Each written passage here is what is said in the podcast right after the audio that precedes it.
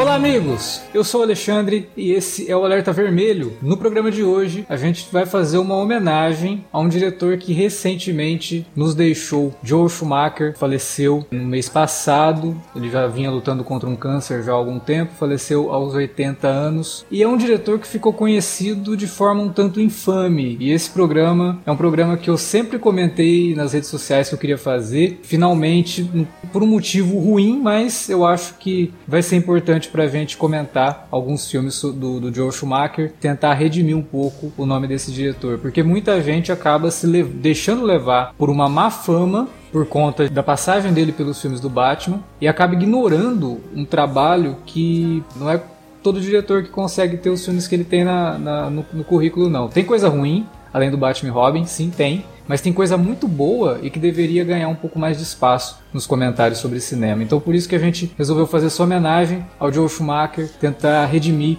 o nome dele perante os fãs de, de, de cinema. Para comentar os filmes que a gente selecionou, porque a gente não vai comentar a filmografia inteira dele, porque ele tem vários filmes, tá aqui com a gente Davi Garcia. Pois é, cara, vamos falar desse diretor realmente é muito importante na, na história do cinema e tem uma filmografia muito variada, né? Que eu acho que isso é o mais interessante. Ele não se prende a um gênero só e se permitiu realmente explorar várias facetas aí no cinema. Também para falar do Joe Schumacher tá aqui o Wilker Medeiros. É isso aí, gente. E assim, na minha opinião, um diretor que sempre foi contestador, né? Uma coisa que não pode negar que os filmes dele sempre foram muito contestadores e sensacional a ideia de trazer para cá pra gente comentar sobre a carreira desse cara, né? E sobre os grandes filmes dele, né? Os filmes mais importantes que marcaram o cinema aí. E também para falar do Joe Schumacher tá aqui Felipe Pereira. A gente vai falar do diretor que, ao meu ver, pelo menos, melhor entendeu a literatura do, do John Grisham. E olha que tem caras, porra, tem Alan J. Pakula, tem. É, tem... Nossa, acho que todo mundo já passou pelo, por, por alguma adaptação do Pois é, mas assim, cara, mas tem Alan J. Pakula, tem Sidney Pollack, tem muito diretor bom e ao meu ver, cara, o Joe Schumacher foi, conseguiu dar melhor entendimento. E acho até que os filmes que, que as pessoas geralmente detestam, que são os do, do, do Batman, eu, eu, acho que ele entendeu sim o, o personagem. Ele não entendeu como boa parte dos nerds chatos pra caramba é, entendem, né? Mas personagem que tem 80 anos de história tem uhum. muitas facetas, né? Exatamente. Eu acho ele realmente um justiçado, cara. Pois é. Não, inclusive sobre o Batman, a gente não vai discutir os filmes do Batman aqui no programa, até porque a gente já fez isso no programa sobre o Batman no cinema. Na época, o comentário que eu fiz foi justamente esse. Ele foi extremamente fiel a duas interpretações muito próximas do Batman. Uma no Batman Forever e outra no Batman e Robin. Há períodos que o Batman passou nos quadrinhos. O problema é que ele foi fiel a um período, a dois períodos, na verdade, que os fãs não gostam, né? Que os fãs não se importam e é, até eu, alguns odeiam, eu, né? Eu vou te falar até que se fosse hoje, talvez a recepção fosse diferente. Até porque a gente vê, tiveram dois filmes do, do em animação com o Adam West e o Burt Ward uhum. reinterpretando o personagem. O pessoal lá fez o Batman 66, que é uma revista muito legal. E infelizmente, o Batman, de certa forma, não o Batman, mas a recepção das pessoas ao que o Nolan fez é, tornou a carreira dele bem infame. Tanto que a, a maioria dos filmes que a gente vai pegar aqui são to alguns deles são pós Batman e Robin. Uhum. Mas praticamente nenhum é pós Batman Begins e a trilogia do Nolan. Sim, ah, até porque foi minguando um pouco a carreira dele, né, no, de 2004 Sim, cara, assim, a, a, realidade é que, infelizmente, ele foi sendo deixado de lado, cara. Foi o, o, até os parceiros dele antigos, e assim, boa parte dos problemas dele no, nos filmes do Batman, e a gente vai falar de alguns filmes que tem essas pessoas, foram com caras que hoje em dia estão na indústria e estão mandando pra caramba, como o próprio Akiva Goodman. Mas, enfim, é. o, o podcast falando mal do Akiva não vai ser esse. É, exatamente. Não. Não totalmente. Bom, então é isso. Logo depois da vinhetinha, a gente volta para falar dos filmes para redimir o Joe Schumacher. A gente já volta.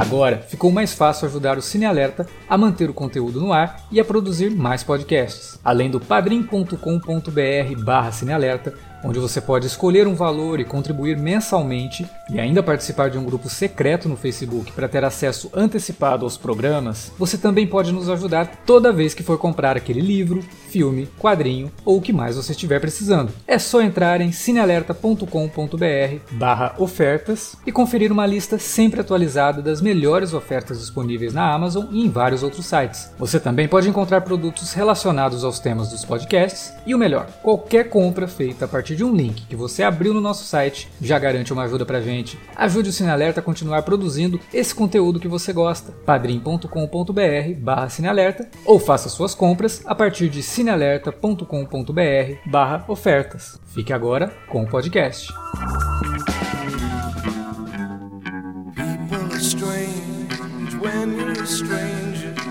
Faces look ugly when you're alone. Women seem wicked when you're unwanted. Streets are uneven Joe Schumacher, ele começou a carreira dele no cinema nos anos 70, né? Ele começou escrevendo alguns filmes, dirigiu alguns filmes para TV, né? E depois ele entrou timidamente diretor de filmes no finalzinho dos anos 70, mas antes disso ele fez parte de equipes, né, de produção do departamento de arte, né, e de figurino. Então ele tinha um background muito forte na parte estética. Inclusive eu comparo ele bastante com o início de carreira também do Tom Ford, que é um cara que fez aí o filme Direito de Amar e fez eh, um- o último dele foi aquele Animais Noturnos, que era que assim como o Joe, o Joe trabalhou eh, como costura também, como vitrinista figurinista, e tudo mais. figurinista, é. Pois é, e, e o, e o Tom também, né? O Tom também é, começou dessa maneira e depois se tornou cineasta, né? Aí no finalzinho dos anos 70, ele dirigiu um filme chamado A Incrível Mulher que Encolheu. que Foi um filme que ele fez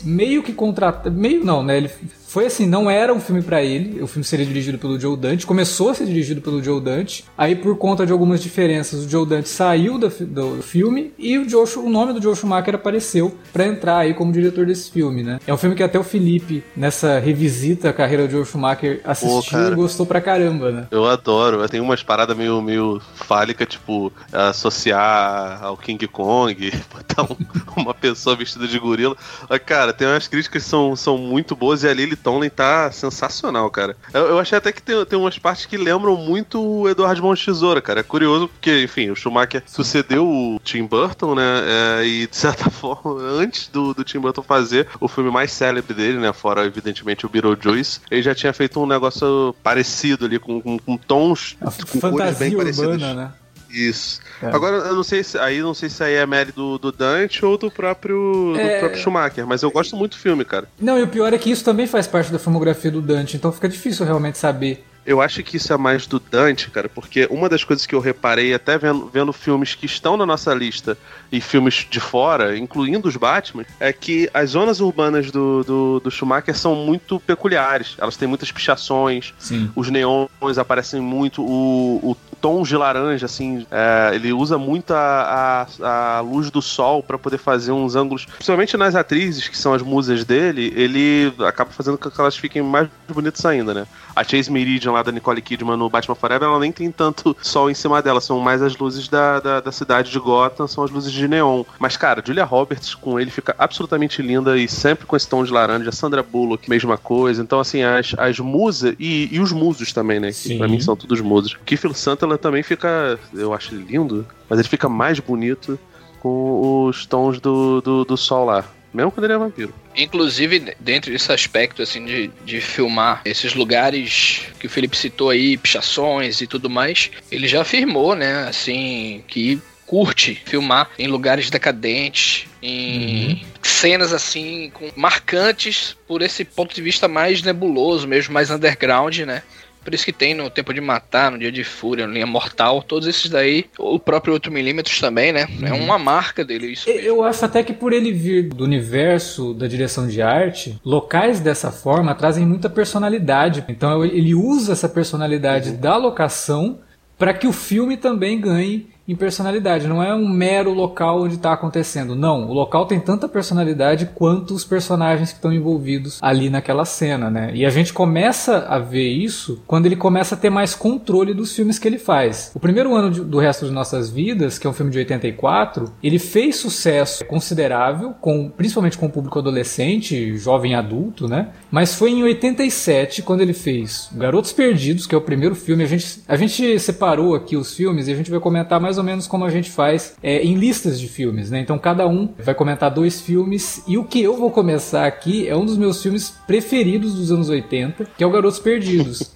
que eu acho um filmaço em vários aspectos, mas principalmente no aspecto cultural, porque ele é um filme que naquele momento dos anos 80, filmes de vampiro não tinham a pegada que ele traz, que é justamente a pegada adolescente. E é até engraçado, porque originalmente o filme era para ser dirigido pelo Richard Donner, e aí o Richard Donner acabou saindo da direção, mas ele mantém, ele se mantém como produtor, só que ele sai da direção para fazer um filme que atraiu mais a atenção dele, que foi o Máquina Mortífera, né? E a gente não posso culpar o Richard Donner por isso. E aí, por conta da, da Lauren Schollendorner, que já havia trabalhado com o Joel Schumacher, é, ela fala para ele, não, conheço um diretor que vai ser perfeito para esse filme, chama o Joel. Quando apresentaram o projeto pro Joel, ainda sob a tutela que seria a direção do Richard Donner, ele olhou o roteiro e tal, e começaram a falar para ele, ele ficou sem interesse no filme, porque para ele parecia só um filme de crianças vampiras. Os personagens mais velhos no filme, em termos do, do, do elenco infanto-juvenil, tinham entre 13 e 14 anos. Então seria mais ou menos como Goonies com vampiros, né? E o Joe Schumacher não se interessou em nada por isso. Tanto que ele até fala no documentário lá do, do, do, DVD, e ele até se arrepende da forma como ele fala com um dos produtores que foi encontrar com ele para almoçar e debater o filme, né? Aí diz que ele olha pro cara assim: ah, mas é só um filme de criança com vampiro. Assim, de um jeito, eu não quero fazer isso, né? E aí ele falou: não, lê o roteiro, dá uma chance, vê o que, que você consegue. E na leitura de roteiro, que ele levou para casa e tal, ele começou a ter algumas ideias. Então, por mais que seja um filme que ele veio já com meio caminho andado, ele conseguiu colocar a visão dele. Tanto que ele muda, uma das primeiras coisas que ele muda é justamente deixar o elenco um pouco mais velho, né? O protagonista ali, que é o Jason Patrick, ele já tinha 18 anos. O Kiefer Sutherland também tinha acabado de fazer 18 anos. E o Jason Patrick até interpreta um cara um pouco mais velho que 18 anos. Ele tem entre no comecinho Caraca, dos o, 20 anos. o Jack Bauer só tinha 18 nessa época. É, parecia Pô, mais, irmão, mais caraca, velho. aquelas entradas do maior que a nossa.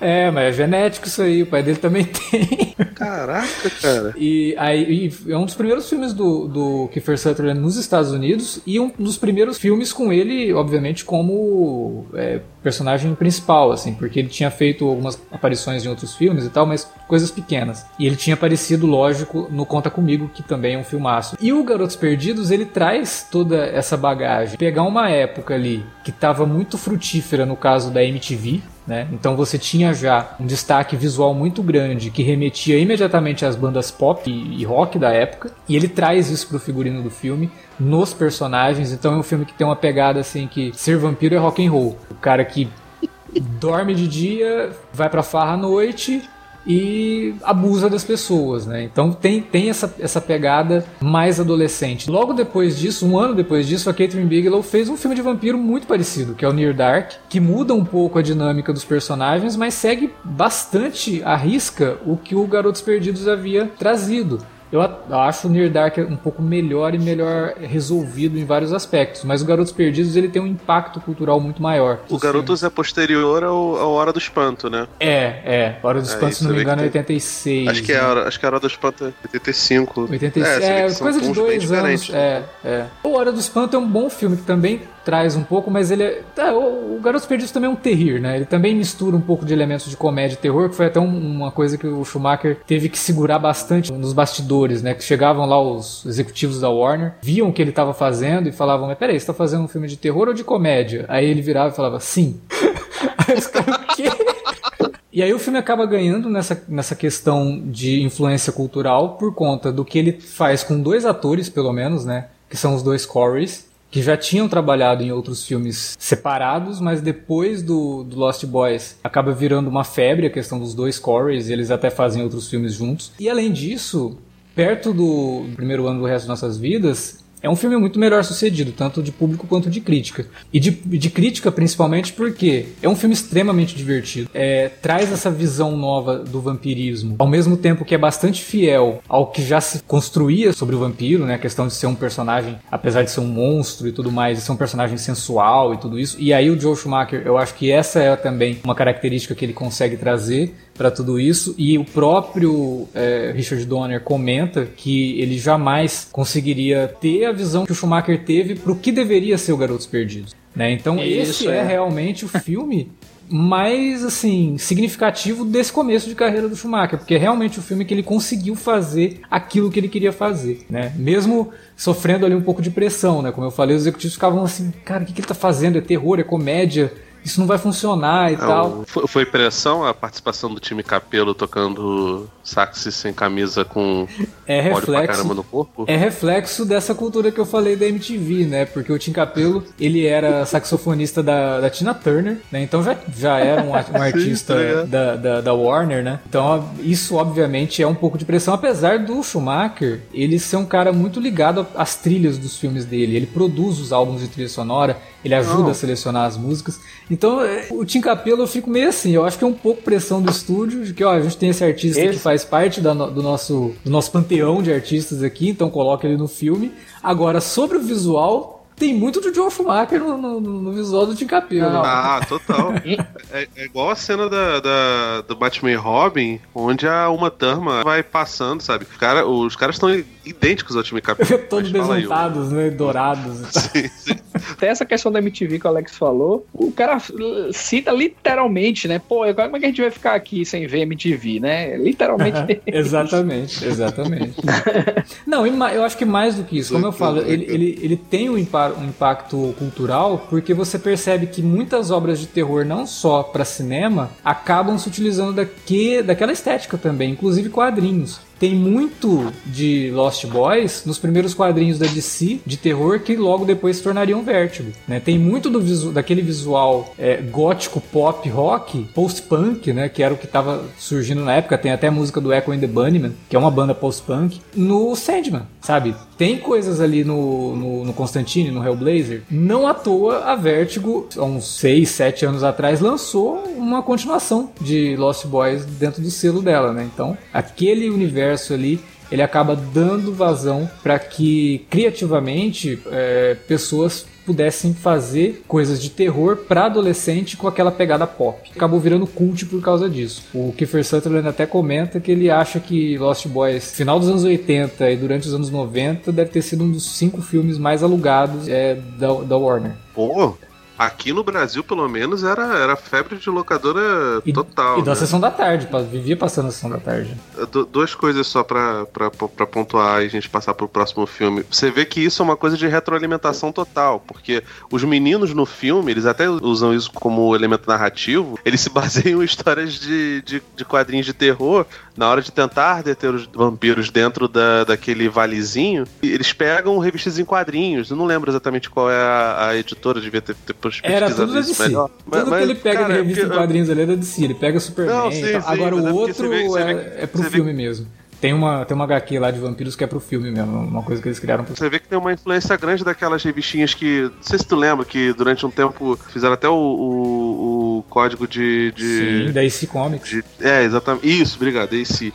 É, você vê que tem muita influência disso, então, tipo assim, os garotos se, se, se valem desse tipo de narrativa para dentro do, do roteiro e isso acaba influenciando os quadrinhos da, da, da Vertigo lá pra frente, né? Uma coisa que a gente não pode deixar de comentar do Garotos Perdidos é que sim, ele tem todo esse impacto visual, mas a direção de fotografia do Michael Chapman, que é o cara que, porra, tinha feito Taxi Driver e Toro Indomável, é, foi depois virar diretor de cinema e o Schumacher trouxe ele para ser o diretor de fotografia do, do Garotos Perdidos, nem acreditando que o cara tinha aceitado. E aí o Chapman fala, cara, eu adoro filme de terror, adoro vampiro, era a minha chance de fazer meu filme de vampiro, né? Então ele consegue criar takes assim muito bonitos, mas ele, ele, ele é muito claro nos documentários que apesar de tudo, apesar de ele ser o diretor de fotografia e ter muito a ver com a estética que estava trazendo, era o Schumacher que comandava, era o Schumacher que ditava como que seria tudo ali. Ele, ele só trouxe a expertise dele pro negócio e sim, claro, a visão dele para os filmes de vampiro, mas era o Joe Schumacher que criou tudo aquilo.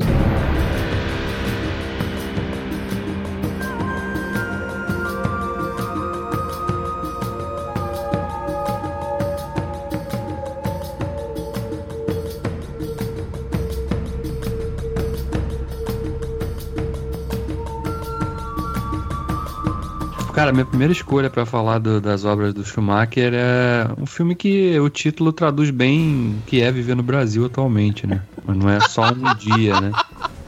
Cara, Um Dia de Fúria é um filme. Não vi no cinema, obviamente, né? Porque esse daí não dava, né? Embora tivesse até idade pra ver, né? Confesso. Mas esse aí eu não vi no cinema, não. Mas Um Dia de Fúria é um dos bons filmes da filmografia do Schumacher, porque com- num espaço tão, tão pequeno ele consegue condensar várias ideias muito fortes que o, que o Schumacher imprime, né? Como, por exemplo, traduzir as frustrações das pessoas normais no dia a dia, quer seja com, com o tempo que perdem no trânsito, com a falta de educação dos outros, com a grosseria gratuita de muita gente em muitas situações, com a exploração de preços numa lojinha qualquer que você visita, e as pessoas vão acumulando esse tipo de frustração até um momento que e a gente já viu isso em várias situações da vida real, né? É, sempre tem uma matéria ou outra de alguma coisa, alguém que brigou no trânsito, alguém que, sei lá, xingou o cachorro do vizinho, enfim. E, e aqui, claro, levaram a um extremo, né? Na, na figura do, do personagem do Michael Douglas, que é um cara que, quando o filme começa, ele tá justamente preso no engarrafamento, né? E os caras buzinando em cima, e o cara.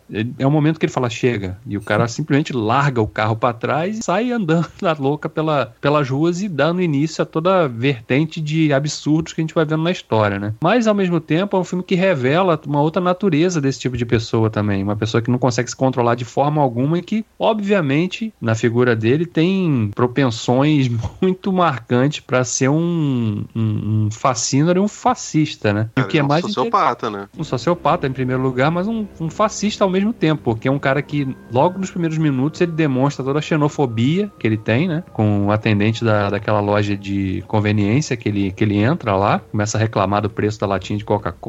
De repente ali ele já começa o- na- no rompante dele de violência, né? Quando ele quebra praticamente a loja toda, porque ele não concordava com o preço que estava sendo cobrado ali, e aí parte pro ataque xenófobo pra cima do cara, né? Porque, ah, você vem aqui pro meu país e não sei o que, aquele papinho, né? E a partir daí, ele tem uma série de confrontações que culminam, pra mim, um momento chave ali dele é quando ele entra naquela loja de armamento encontra um sujeito que é claramente nazista, o cara colecionava itens de, dos nazistas e ele fica chocado com aquilo, ele fica, ele se sente enojado porque o cara é nazista, mas ele tem atitudes tão iguais a daquele cara é, e, e e parece não perceber isso, né? E, e- e o Schumacher consegue capturar isso muito bem e o Douglas também, né? Fazendo ele, porque ele consegue também misturar uma certa, imprimir uma certa inocência no- nas reações do personagem, porque ele fica chocado, por exemplo, quando ele invade aquele terreno lá de golfe, né? E provoca o infarto lá do velho. que- É, foi grosseiro com ele Sim, também, né? De forma babaca. gratuita. É, e aí depois ele entra naquela outra casa e tal, e o cara, e o pai da família lá fala assim, não me leva, né? Não sei o quê. E, e ele fica revoltado porque ele acha, peraí, você tá achando que eu vou cometer um crime? O Douglas é importante pra caramba nesse filme porque é uma linha tênue entre a violência e a galhofa ali. Então ele é muito importante pra dar uma, uma credibilidade a esse personagem aí, né? Não, e, Porque- e a seriedade com que ele com que ele tá o tempo Exatamente. todo, né, cara? Ele, ele jamais deixa transparecer que ele tá fazendo aquilo de, de caso pensado, né? Ele tá só reagindo às situações que vão se acumulando ali, até um ponto, e aí já mais pra parte final do filme, que ele fala, pô, quando ele liga pra, pra ex-esposa, né? Não tem volta da, pra mim daqui, né? Só posso ir pra frente agora, né? Não adianta eu, né? Ah, desculpa aí que eu peguei essas armas ali da, da- do É. pessoal da gangue. Não, no ponto É, que ele então- chega até mais ou menos desse ponto que ele fala, é isso realmente não tem volta mesmo, né? É dali Sim. pra frente só vai piorar. Claro, porque já matou um cara, né? Mas é um filme que ele, ele, ele, fala de muita coisa, né? Abuso, abuso familiar, né? O cara era claramente um. Não é, não é explicitamente dito isso que ele pegou a bater na esposa, mas obviamente ele tinha diversos rompantes ali de. Tem uma cena, na verdade, que retrata eh, essa questão da violência familiar dele, assim, de uma maneira exemplar, assim, significativa mesmo, que é o diálogo que a esposa dele tem com o policial e o descaso que a polícia tem com as mulheres em relação ao comportamento dessas pessoas, entendeu? Ah, e sim. ele pergunta, né? Ele bateu em você, o que é que aconteceu e tal. E o policial vai fazendo aquelas perguntas absurdas e ela fala, "Ah, es- eh, precisa ele bater em mim de fato pra algo acontecer? Você acha que eu ia esperar ele che- até bater em mim? Aliás, o filme inteiro, é, eu acho que ele é recheado dessas pontadas, né? Dessas alfinetadas aí que o Schumacher coloca. Acho que ele traça uma linha sobre vários comportamentos assim toscos assim da- dos americanos lá, do racismo, da xenofobia, comportamento entre as classes, é, como cada personagem, quase, quase ninguém desse filme presta, sabe assim, né? E, e ele é, é, muito inteligente em pegar um cara que é absolutamente maluco, né? E, e traduzir isso aí, o que, o que essa sociedade suja, escrota, mesquinha, que depois ele vai falar em outros filmes também, é capaz de gerar. Um dos grandes filmes dele, acho que, se não o maior filme dele, o mais clássico filme dele, esse daí mesmo, mais representativo. É, eu, eu acho legal também da forma como ele, como ele trata, inclusive, de, da questão da burocracia da polícia, né? Porque tem um outro momento também que. Aí vai até uma, é uma, uma agente feminina, né? Que vai na casa depois da, da esposa ter ligado de novo, né? Porque o cara tinha ameaçado ir até lá e tal. E ela fala: o que, que eu posso fazer, né? Aí ela, na próxima vez, pede pra, pra não reduzir a força policial. É. Vota a é. favor de não reduzir a rota na rua. É demais, cara. pois é, então ele, ele tá falando inclusive disso, na né? burocracia do poder público, né? Das forças de segurança e da forma como o cidadão comum. Porque ela é uma, né? Uma mulher comum ali, tá na casa, aquela casinha uhum. humilde, né? Como a polícia, se, se o chamado fosse realizado por um ricaço, a resposta seria a mesma, talvez? Não, né? Então o, Schumacher está falando até disso também. Como que esse tipo de relação abusiva familiar, de marido e mulher, é, quer dizer, mais do marido, né? Porque dificilmente uma mulher sai batendo no, no marido. Né? É, é, tratada pela, pela, pela força policial, né? E ao, por outro lado, a gente vê também o lado do, do personagem do Robert Duval. Ele tem um arco muito interessante, porque a gente fica o tempo todo esperando que vai dar alguma merda, que ele vai morrer né? Porque desde o primeiro momento que ele surge, é o último dia de trabalho dele, o pessoal fala, ó, tem aquele lance da maldição, né? Do dia da aposentadoria. Lembra do cara lá que tá, faltava uma hora para se aposentar e tomar um tiro, né? E ele parece que tá procurando uma forma de, de se ferrar também, né? Porque ele vai atrás, né, cara? tá catando pelo ovo, né, parceiro? É, cara, eu acho assim, o Dia de Fúria ele é um filme basicamente antissistema, né? Ele reclama do que o sistema produz e o personagem William Foster, ele é o, exatamente o fruto do meio, porque você percebe, você você percebe pela natureza do trabalho dele, né? E, e o trabalho da onde ele foi, foi dispensado. E ele sendo fruto desse meio, ele acaba apresentando todas as características protofascistas que você falou lá. Ao ponto dele ver um nazista, né, um fascista de fato na frente dele, ele não se reconhecer naquilo, ao mesmo tempo que ele faz uma, uma autorreflexão e, enfim, chega no, no, no ponto de, de, ter que passar por cima do, do, do, sujeito e não sentir culpa nenhuma em matar aquele, aquele cara. Tanto que, assim, nesse ponto, até acho que ele estava nem contando esse sujeito como como uma morte que ele causou. Os mexicanos lá atrás, talvez ele contasse. Então, assim, a sociedade moe o sujeito de um jeito e cospe ele e, e faz com que ele se torne isso, se torne um sujeito obsessivo. Ele tá isso. seis meses sem trabalho, Exatamente. ele vai todos os dias pro, pro mesmo, mesmo serviço. Ao mesmo tempo, o, o outro policial lá que tá no último dia de, de trabalho dele, e no final das contas, os dois estão indo na direção do, do, do fim e os dois lidam com as mesmas coisas o tempo todo. E o Schumacher, ele vai revelando isso bem aos pouquinhos bem aos poucos. E isso é, é, é genial, sabe? Tudo bem que cê, tem um momento lá que, por exemplo, quando ele entra no. no, no eu, tem muito tempo que eu, eu, não lembro a primeira vez que eu vi. Tava vendo com a, com a, com a patroa aqui, a hora que ele entra na, na lanchonete, ela já. Ela, Ih, rapaz, vai dar merda. que é meio que esperado que vai dar, sacou? Ah, mas também. mas sabe por que, que você tem essa expectativa de que vai dar merda? Porque você já passou por frustração em qualquer tipo de loja, em qualquer tipo de fast food, em qualquer tipo de lugar ah, que é do sistema sistema. Frustração no sentido de que se você pede o hambúrguer, você quer do jeito que tá na foto. A hora que chega ali, você, meu, o que que é isso? Pô, essa semana mesmo a gente viu o que que foi a pizza do Subway. É verdade. É exatamente isso, cara. Você sabe que vai dar merda porque você vai nesses lugares para passar raiva. Você não vai para ser feliz. Não existe isso.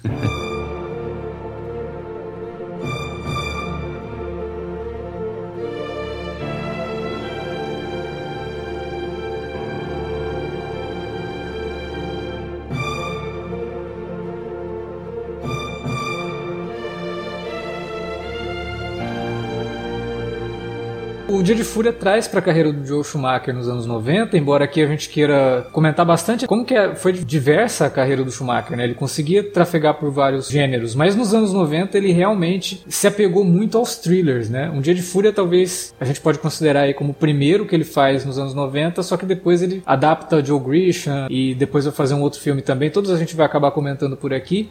E justamente uma adaptação do John Grisham é o nosso próximo filme. Velho John Grisham, né? Tantos e tantos filmes, tantos e tantos roteiros aí nessa linha.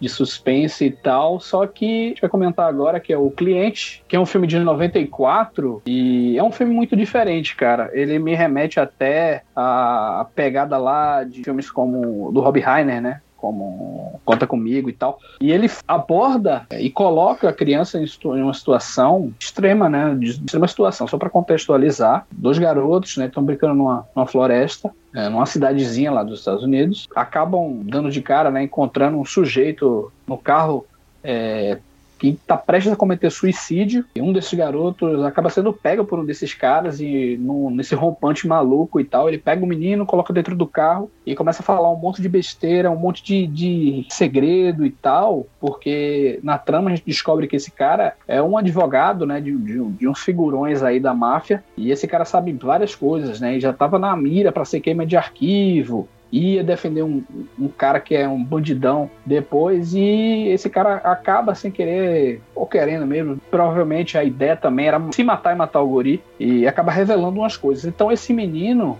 que acaba escapando e a polícia resgatando é, ele e o irmãozinho dele, fica até traumatizado com o que aconteceu. É, ele começa a saber de vários é, segredos né, dessa máfia que tem lá. E ele fica na mira dessa espécie de, de quadrilha lá né, que vai seguindo ele. Nesse meio tempo, né, ele já vive uma situação delicada, né, ele vive com uma mãe solteira, no qual ele basicamente tem que cuidar ali do irmão mais novo, tem que se virar, né, como pode. Ele já tem a ciência de que tem que arrumar um advogado para defender ele, né? E é aí que ele conhece a personagem da Susan Sarandon. É outro belíssimo exemplo também de um personagem grande que tem um histórico impressionante também e outros problemas de alcoolismo, tanto que perdeu a guarda dos filhos e em todo um, um, lado por trás e ambos acabam se ajudando, né? Ela ajudando ele é, com, com essa questão e ele também a, a, ela recomeçar a vida, né? Porque isso é muito importante para ela. Então, assim, o filme, antes de tudo, apesar de se encaixar nesses típicos suspenses, nesses thrillers do John Grisham, traz personagens mais tridimensionais. Eu acho que ele traz personagens mais humanos dentro de uma trama meio fabulosa, né? Que é típica do, do John Grisham. Eu tava vendo um texto do Roger Ebert e ele fala que, tipo, ele ficou impressionado, assim, tal, porque, tipo, pra ele até não casa essa ideia de, tipo, colocar personagens tão reais, tão humanos dentro desses filmes, dessas histórias do John Grisham e tal. O grande acerto de Schumacher é justamente esse, né? Trazer essa visão social, essa visão da sociedade em relação a personagem da Susan Surrender, do menino com o irmão, da mãe do menino também, Acho que a mãe do menino também é uma personagem interessantíssima e tal. E tem o personagem também do Tommy Lee Jones, né, cara? Que tem uma, uma um histórico né? Ele é chamado de do, do, bispo, né? Sei lá, do, é, reverendo. Na verdade, né? ele é promotor público. É, rever... Ele é promotor, promotor público. público. É, ele é chamado de, do reverendo porque na hora de defender, né, a, a, o lado, né, dele, ele cita trechos da Bíblia, né? Ele sabe decorado e tal aquilo ali. Então, é outro cara que carrega já uma porrada assim de, de valores e ideias é, é, daquela sociedade né, também. Então, é um filme que, ao mesmo tempo que ele funciona muito bem, ainda que seja um filme mais, vamos dizer, não tão envolvente como um demais suspense do John Grisham, ele, ele eu acho que ele brilha de outra forma, né? Ele tem uma trama muito legal, mas os personagens e o que rodeiam esse personagem é que, que fazem esse filme brilhar, sabe? Na minha opinião. Por isso que eu trouxe ele, achei interessante. Eu... É pra trazer outro. O Felipe citou esse e eu acho bem legal, cara. É, o destaque realmente vai pra Susan Sarandon, pra Susan Sarandon e pro garoto, né? Porque eles têm uma química muito grande. Nossa. Eu acho que isso revela é Brad uma faceta... Hanfir, o nome do menino. Brad Hanfir, o nome do garoto. É, o Brad Hanfir. Inclusive, ele fez depois com o Brian Singer o Ex-Pupil, né? O, aquele filme ah, com... o, com Emma McKellen, né? Com o McKellen, exatamente. que ela faz o, faz o bison. Isso. Esse, o esse, esse menino morreu, teve uma morte trágica. E aí isso acaba revelando essa faceta do Schumacher, que é a capacidade dele de dirigir atores, sabe? E como eu falei lá no Garotos Perdidos, ele trouxe um elenco assim de atores jovens e tal, e uma coisa que todo mundo elogia, elogiava ele no Garotos Perdidos e que depois vão elogiar até no, nos Batman, é como que ele criava um ambiente muito familiar. O George Clooney e o Chris O'Donnell jogavam basquete no, no intervalo das gravações do, do Batman, sabe? É, não era uma coisa assim que, nossa, Só tem... saber. É, tanto que o o Chris O'Donnell até falava que ele preferiu trabalhar com o George Clooney que com o Val Kilmer, que o Val Kilmer entrava no trailer e ficava trancado lá e não queria falar com ninguém. O George Clooney já não, gostava das mesmas coisas que ele, então eles é, aproveitavam uma, uma quadrazinha de basquete que tinha lá e ficavam treinando e tal. Ele consegue dirigir atores muito bem por causa disso, por conta do ambiente que ele criava, e eu acho que isso fica muito em evidência num filme como cliente, né? Porque precisa. Se você não tem essa química entre os dois personagens, acabou o filme aí. Você não, você não compra nada do que o filme tem. E assim, a realidade é que o filme, ele, eu nem acho que ele é o primeiro filme que tem um grande elenco, porque lá no Linha Mortal, apesar de eu não achar grandes coisas, ele tem, tem estrelas ali, né? Já tem o próprio o Kiefer Sutherland, tem o Kevin Bacon, tem tem um dos Baldwin, né? Tudo bem, É o Baldwin menor, estrela, né? mas... É, o, um do... Tem 200 Baldwin. Deve ter um Baldwin aqui nessa conversa, inclusive. E te- tem a Julia Roberts, né? Mas esse é um filme que tem muitos, muitos bons atores. É, o Tommy Lee Jones também tá legal. Acho que ele faz um. Ele discutindo toda vez que ele dis- discute, ou com o Renfiro, ou com o Renfiro, sei lá, ou com a Susan Sarandon, eu adoro, acho muito legal. O Tommy Lee, pô, ele fez, ele tinha feito o Fugitivo. Tinha ganhado o Oscar pelo Fugitivo, não foi? O Oscar Exatamente, é, que é um personagem quase dessa mesma linha aí também, É, do Reverendo. Depois fez o S. Marshall e tal, então ele, Não, ele sim, a carreira dele em cima dessa dos Persona, personagens né? mais duros mesmo, né? É. Então, é Não, foda. mas assim, mas, ma- mas a, minha, a minha parada não é nem assim, ah, não é nem a questão dele ser um cara durão. A questão é que você olha pra ele como promotor, você entende ele. Porque ele não é. é, Todo mundo até zoa que o Tommy Lee Jones é o cara que ele é sempre o chefinho, né? Que, ele, que você vê o Tommy Lee Jones, ele vai aparecer e vai falar assim: não, vamos fazer um perímetro aqui, não sei o quê. Ele, ele numa mesa desenhando a coisa. É, Realmente é meio, meio um, um pouco isso, mas e- o personagem dele nesse filme, ele é um promotor e você vê que ele, ele é sacana, ele é filho da puta. Ele, ele é tudo que o Harvey Duas Caras devia ter sido. E simplesmente, enfim, no, no final das contas, o Batman Eternamente foi aquela coisa que, que, que foi. Mas, cara, eu, eu. Tanto esse quanto o Tempo de Matar, que é o próximo filme, que os dois são quase uma continuação um do outro, apesar de, evidentemente, personagens serem completamente diferentes. Mas você vê que os dois filmes, eles vão numa mesma toada. Você poderia dizer que se passa cara no mesmo mundo, né? Se fosse Cara, uma- um universo passam, compartilhado, eles estão no, no- no mesmo universo. no, no, no Christian Verse, É. eles com certeza estão. Os dois filmes têm muito dessa coisa que o, o Wilker falou lá e que o Ibert também pontuava, que são filmes de uma, de um- uma questão jurídica é, meio fantasiosa, né? Tem coisas ali que você acha meio, meio bizarras, mas ao mesmo tempo, o cliente tem uma coisa que o Tempo de Matar não tem, que é mostrar o pragmatismo das forças jurídicas é, no sentido de botar vários pedágios para vítima. Ah, o, o garoto, o personagem do Brad Renfiro, ele, ele quase é, ele é separado da mãe durante um tempo, basicamente porque a promotoria descobre que a mãe teve problemas com, com drogas, sabe? É tipo, eles agem da maneira mais covarde do mundo com, com o garoto e o garoto, enfim, tenta, tenta se virar do jeito que dá. Eles pegam logo o menino e colocam naquela sala lá de reunião com a desculpa de que eles não vão interrogar ele, né? Eles vão. E já começam a fazer aquela lavagem cerebral, né? Não, você não precisa de advogado, o advogado só faz atrapalhar tudo, né? E tal. E É, a eles- da- tentam, né, fazer. Mas, cara, mas é, mas é exatamente isso que acontece, né, Vilga? Porque, tipo, quantas vezes a gente já não viu, não tanto com criança, porque, enfim, no, no- a realidade brasileira é, é bem diferente nesse sentido da, da realidade dos Estados Unidos. Mas quantas vezes a gente não vê a, a- uma mulher que foi relatar um assédio, seja sexual ou não, na polícia, e os caras simplesmente desautorizaram ela, sabe? Isso é uma coisa que, infelizmente, é muito comum. E aí a gente não tá falando nem só de um, de um- de um ambiente de delegacia, mas de um, de um ambiente jurídico, né? E o Grishani tem essa, essa parada de apontar dedos mesmo, sabe? É, é, eu, tam- eu acho, eu gosto do, do, do John Grisham, só adoro o dossiê Pelicano, por exemplo, acho que até um, Maravilhoso, maravilhoso. o filme do, do, do Paco também é muito legal. É, eu, eu acho que o Schumacher ele acerta demais nisso daqui, porque ele não nega a, caracteriza, a caracterização fantástica dos livros do, do John Grisham.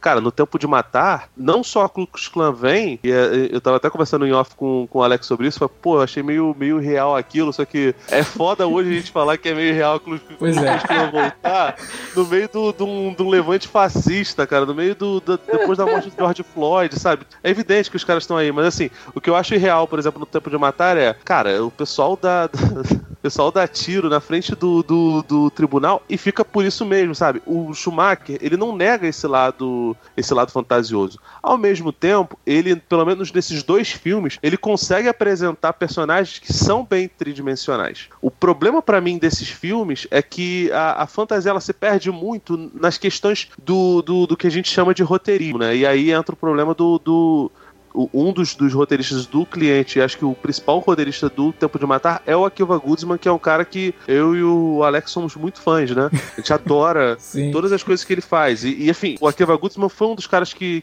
responsáveis pelo, pelos, pelas questões do Batman e Robin e pela tradução mal feita pro público, sabe? O tempo todo. Eu, eu, eu, hoje em dia até tenho uma visão bem diferente dos Batman. Acho que os filmes são, são mais injustiçados do que, do, que, do que deveriam. Mas, Cara, eu vou assim, te falar que eu gosto dos filmes do, ba do Batman do Joe Schumacher inclusive do Batman e Robin, é muito por conta da direção do Schumacher. Mas muito por conta disso. Muito por conta do visual, é, muito por é, conta do que ele traz é, ali. O, o que, eu curto, o que eu curto naqueles filmes mesmo é, são o visual, né? É, pois é. o visual do filme do caralho. Cara, assim, a, a, direção de arte e tal. Eu tenho um amigo que ele tem o, os livros de arte, os artbooks do, do Batman Eternamente do, do Batman e Robin. E assim, ele tem no meio da estante dele, eu não vou dizer quem é esse amigo, mas ele mora em Rio Preto, né? É, e, e, é o Alexandre, se vocês não entenderam. Mas, mas, cara, assim, é complicado, porque, enfim, o Akiva Goodsman ele acaba sabotando um pouco o filme pelo fato de ter, ter, alguns personagens muito jogados. No caso do cliente, nem tem tanto. No Tempo de Matar, que é uma história sobre tolerância racial, será que se passa no Mississippi, que é um estado que. tipo... O berço, né, cara, da, dessas porras aí, tudo, né? Foda. Pois né? é, o berço da, da, da de, de, todo, de praticamente toda a intolerância racial que, que aconteceu do século XX para cá, mostra a história de dois caras, dois rednecks barra white trash que, que vão passando pela, pela rua. Aí eles pegam uma menina, uma garota de 10, 11 anos, estupram, quase matam ela, são liberados pela justiça. De novo, o Christian e o Schumacher mostrando as fragilidades da justiça. O pai dela, que é feito pelo Samuel Jackson, vai e assassina os caras e acaba acertando o pé de um, de um policial que é feito pelo, pelo Chris Cooper e depois começa todo o processo de julgamento deles, né? Tem uma coisa ali do Matthew McConaughey ser meio que o Salvador Branco, tava conversando até com o Alex isso, eu nem me incomodo tanto com isso, apesar de achar fálico pra cacete, era outra época, né, cara? Tipo, Sim. não dá pra gente ficar exigindo que se ater a, a, a, anacronismos, né? Mas tem coisas que a gente que eu não consigo entender muito bem como, como, como os caras acharam que seria, seria bom, sabe? Tipo, a aproximação da Sandra Bullock, a personagem feminina bonita do, do filme do, do Matthew McConaughey, muito torta, sabe? É muito, muito estranha. Ela é uma personagem que é próxima do, do grupo dos, dos caras brancos que cometeram aquelas coisas todas, e de repente ela começa a se aproximar desse, desse advogado que é tipo um super-homem no meio dos, dos advogados, né? Ele tem poderes especiais, é um sujeito extremamente sedutor. Essas coisas é o que eu costumo chamar de arquivismo, né? Que o Alex também adotou. Mas, cara, ainda assim, são tanto o cliente quanto o Tempo de Matar são histórias que são muito caras, principalmente a, a minoria. No caso do cliente, uma família mega excluída, pessoas Sim. brancas, evidentemente, mas assim, baixa, né? total baixa, pessoas que, é. que, tipo, precisam de, de, sei lá, de um equivalente ao Bolsa família para poder, poder sobreviver. E no caso do, do, do Tempo de Matar, é uma família de, de pessoas negras que sabem que se depender da justiça, o, o pai vai pra cadeia elétrica. Não é que ele vai ser preso, é que ele vai morrer. E assim, e, enfim, todo o filme passa com Samuel Jackson tentando convencer o advogado, falando, cara, olha só, eu sei que você é um cara top aí, você é o pica das galáxias, mas você tem que entender que se você pensar como eles, eu, eu vou pra, pra cadeira elétrica.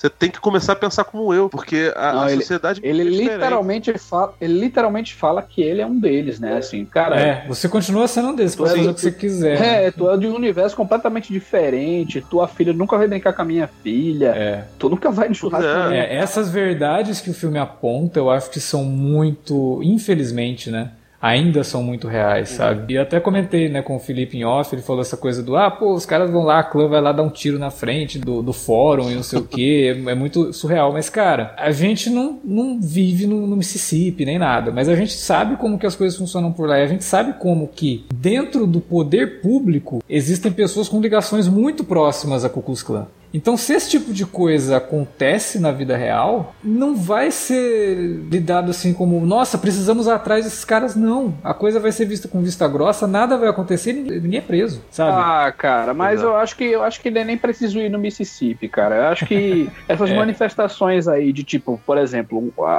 a- pessoas saem pra rua pra falar a respeito da morte de um sujeito que foi asfixiado quando já estava dominado e tal. Sim. Muitas pessoas vão pra rua cobrando uma resposta do governo e tal.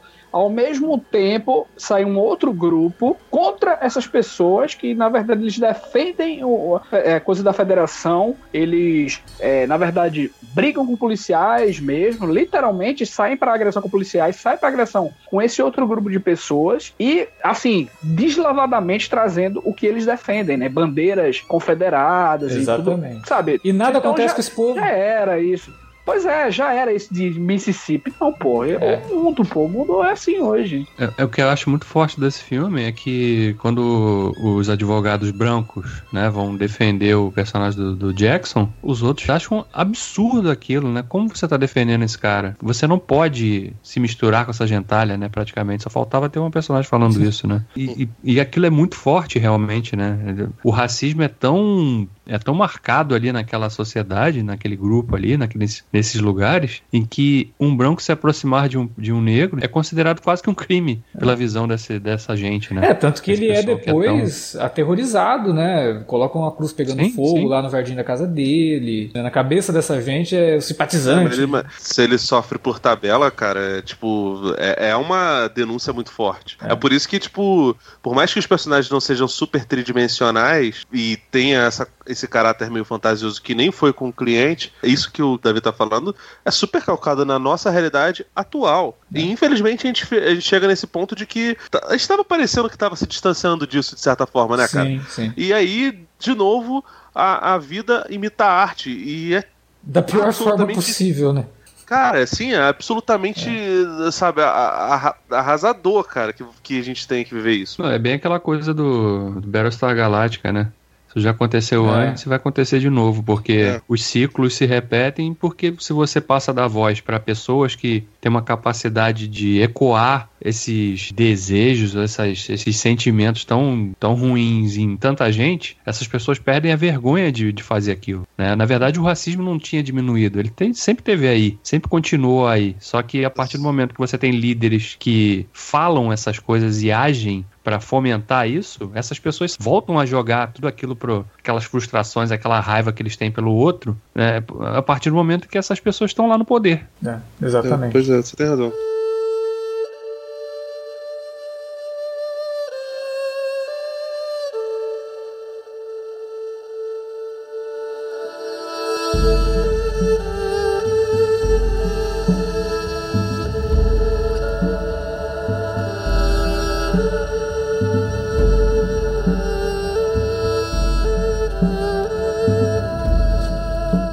Antes de deixar o Alex falar do, do, do próximo da próxima escolha dele, eu queria pontuar que em 99 o Schumacher fez um filme que é bem pequeno, assim, o roteiro não é grandes coisas, mas eu acho que vale falar muito pela, pela atuação e pela temática, é, que é o Ninguém é Perfeito, né? Que é a história que é protagonizada pelo, pelo Robert De Niro e pelo Philip Seymour Hoffman. O De Niro faz um sujeito um sujeito bem turrão, assim, velho, que sofre um tem, tem um incidente ali com um vizinho e, enfim, depois ele começa a se relacionar. é, Ele sofre um AVC Isso. e precisa de ajuda pra fa- voltar a falar. E aí, pra treinar a fala, é justamente o personagem do Philip Seymour Hoffman, que é um personagem que o personagem do De Niro abomina, entre aspas, né? Ele É, é porque, totalmente porque- porque, intolerante. Cara, ele é, o, isso. ele é o, o sujeito velho conservador, sabe? E, É. enfim, e, o- e o Rust, que é o personagem do, do Philip Seymour Hoffman, não sei se ele é exatamente crossdresser ou se ele é, se ele é trans mesmo. Acho que ele se veste pra. Ele enfim, se veste pra varia, shows, né? Seria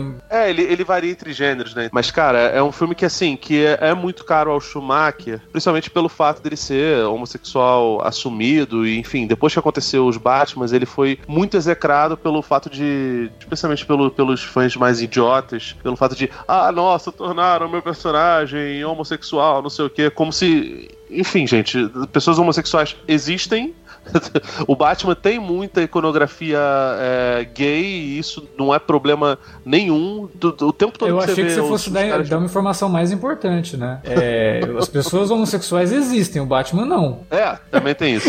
Mas assim, é, as pessoas ficaram muito ofendidas com o fato dele ter, ter, ter representado o Batman ali, tendo flertes homoeróticos. Então, o Ninguém é Perfeito. Não tô falando que o personagem do Rust é o Joel Schumacher, não, mas ele consegue tocar nessa, nessas questões e ele sempre foi um cara que foi muito preocupado com falar de minorias. Sim. E no Ninguém é Perfeito ele pôde dar, dar palco pra um sujeito que é genial, que infelizmente também já nos deixou, que foi o, o Philip Seymour Hoffman, que, assim, é, é um monstro atuando, sabe? nesse e o filme também tá, tá tá muito bem no filme, cara. As duas são muito É, os dois estão ótimos. O Philip Seymour Hoffman rouba a cena. E é um filme que, como você falou, é um filme menor, você percebe que o Schumacher realmente coloca muita coisa dele ali. Ele, ele é um filme bem pessoal pro Schumacher. Mas eu acho que esse que eu vou comentar agora também, de certa forma, é um filme bem pessoal do Schumacher. Ele tem também essa cara de filme pequeno, né?